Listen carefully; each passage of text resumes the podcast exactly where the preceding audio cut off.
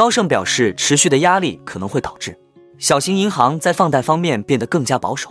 这种规模的贷款标准收紧，相当于一到两次额外二十五个基点的加息。另外，摩根大通认为，瑞信的危机最可能以该公司被对手瑞银收购告终，并且在瑞银收购瑞信后，瑞士银行业务可能会上市或分拆。最后，我们看到耶伦将出席美参议院听证会，料将安抚国会对银行监管的担忧。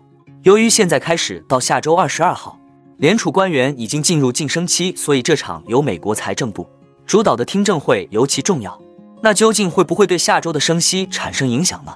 哈喽，大家好，欢迎来到我的财经老师说，带您用宏观经济解读世界金融市场，帮助你掌握趋势，提前实现财富自由的梦想。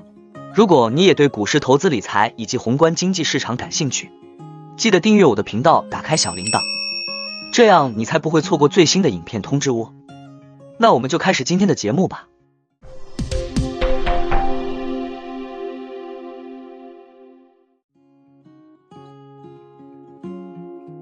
由于银行业危机对经济影响的不确定性增加，投资者信心受到严重冲击。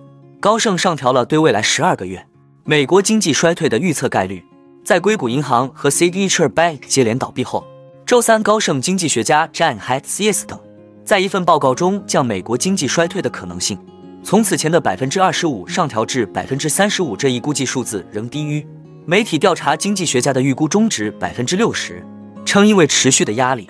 可能会导致小型银行在放贷方面变得更加保守，以便在需要满足储户提款时保留流动性。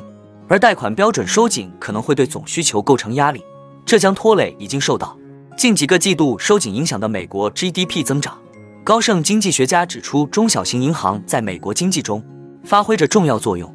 这些资产规模不足两千五百亿美元的银行，大约占美国商业和工业贷款的百分之五十。占住宅房地产贷款的百分之六十，占商业房地产贷款的百分之八十，以及消费贷款的百分之四十五。高盛还表示，从好的方面来看，银行贷款标准在过去几个季度已经大幅收紧，达到了在经济衰退之外从未见过的水平。可能是因为许多银行的风险部门有着金融市场普遍存在的衰退担忧。高盛认为这一点很重要，因为这意味着贷款标准一开始就处于较紧的水平。而不是从正常水平开始缓慢收紧的，因此近期小型银行收紧贷款标准，对需求增长的影响可能比最初看起来的要有限。但这种贷款标准收紧的滞后效应尚未全面显现。最后，高盛解释称，这种规模的贷款标准收紧，相当于一到两次额外二十五个基点的加息，有助于解释为什么在系统性风险和金融稳定的威胁下，对美联储的加息预期就已经崩溃。多位分析师此前。都奏响了唱空美国经济的号角。伦巴德全球宏观研究公司的分析师也持同样看法。他指出，鉴于当前的负债结构和较低的准备金与存款比率，我们已经达到了一个地步，未来将定量配给信贷以加强银行资产负债表。他补充说，这种信贷配给就是贷款标准从扩张转变为收紧的原因。经济衰退是不可避免的，像硅谷银行这样的事件，以及对银行信贷活动的连锁反应。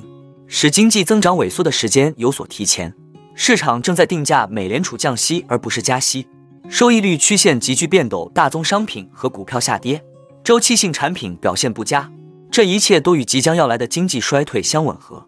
目前，全球投资者已经变得对潜在的系统性金融压力极为敏感，瑞信的危机进一步加剧了这种担忧。掉期交易员还增加了对美联储降息时间提前的压注。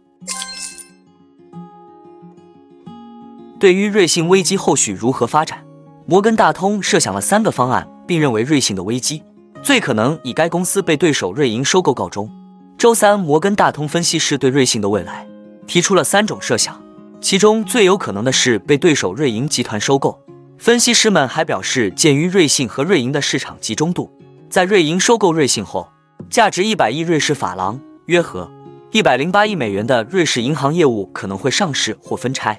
b s h 在一份报告中称，瑞信的资本状况不是问题，但目前的情况是，市场对其投资银行战略的信心持续出现问题，其业务也在持续受到侵蚀，维持现状不再是一种选择。b s h 对瑞士信贷持谨慎态度，近两年来对该股的评级为中性或减持。他上个月警告称，该银行的恶化速度快于预期。此后，该股已经下跌了百分之二十六。媒体援引知情人士透露，在瑞信与瑞士当局就如何稳定该行的谈判中，瑞信与瑞银的长期合作是讨论的选项之一。瑞银首席执行官 Lyle f a m y 周三拒绝回答有关瑞信的任何假设性问题。瑞信首席执行官 L. E. Kerner 周四在给员工的备忘录中表示，该行将继续专注于其扭亏为盈的转型计划，理由是瑞信的流动性覆盖率有所提高，而且最近进行了融资。此外，摩根大通还列出了一种可能情况是瑞信关闭投行业务，但同时表示此举可能不足以减轻市场的担忧。最后一种可能情况是瑞士央行介入，提供全额存款担保或注入股本，但分析师也指出，这将严重稀释现有股东的权益。KBW 分析师也支持瑞信正在进行重大重组的观点。他们写道，最有可能的结果是分拆，进一步出售资产以简化银行。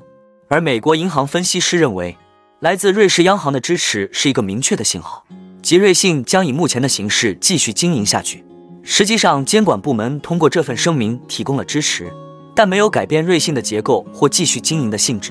美国银行是仅有的两家仍给予瑞信买入评级的公司之一。美国财长耶伦将于周四出席美国参议院财政委员会的预算问题听证会。此次听证会正值银行业动荡之际，硅谷银行和 Signature Bank 相继倒闭，以及瑞信的财务健康状况。引发市场对金融稳定的剧烈担忧。根据叶伦为听证会准备的演讲稿中，叶伦将表示：“我可以向委员会成员保证，我们的银行体系仍然健康。美国人对于他们的存款，在需要的时候在银行里可以有信心。本周的行动表明了我们确保储户储蓄安全的坚定承诺。”叶伦试图通过这些讲话缓解议员、储户和投资者的担忧。虽然叶伦的演讲稿表明他计划讨论拜登的2024年预算。但银行业近期的动荡，以及美国监管机构随后采取的行动，可能会成为听证会的主要话题。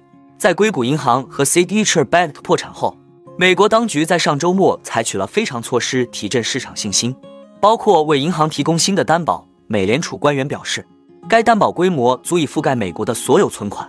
耶伦预计将为这些措施进行辩护，称这些措施旨在缓解对其他地区性银行。乃至更广泛经济的溢出效应的担忧。耶伦预计还将被问及拜登呼吁的加强一些银行规则的计划，以及他在2014年至2018年担任美联储主席期间的监督。耶伦将飙升政府采取了果断有力的行动，增强公众对我们银行体系的信心。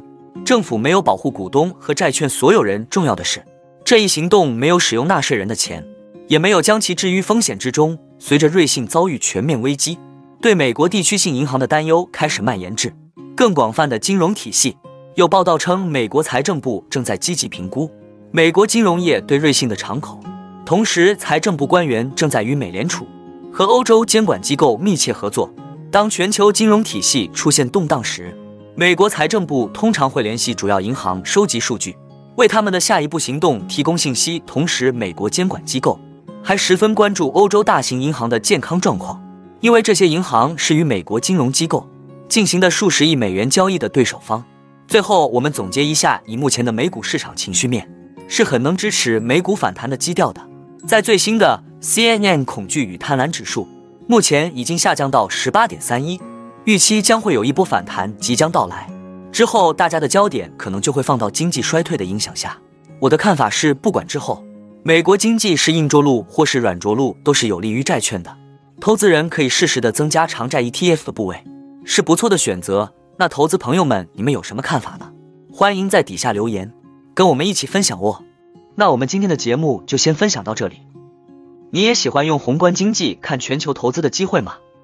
如果你也喜欢这样的内容，记得帮我点赞以及订阅分享，YouTube 的大数据就会再推荐类似的影片给你哦。那我们下一支影片见了，拜拜。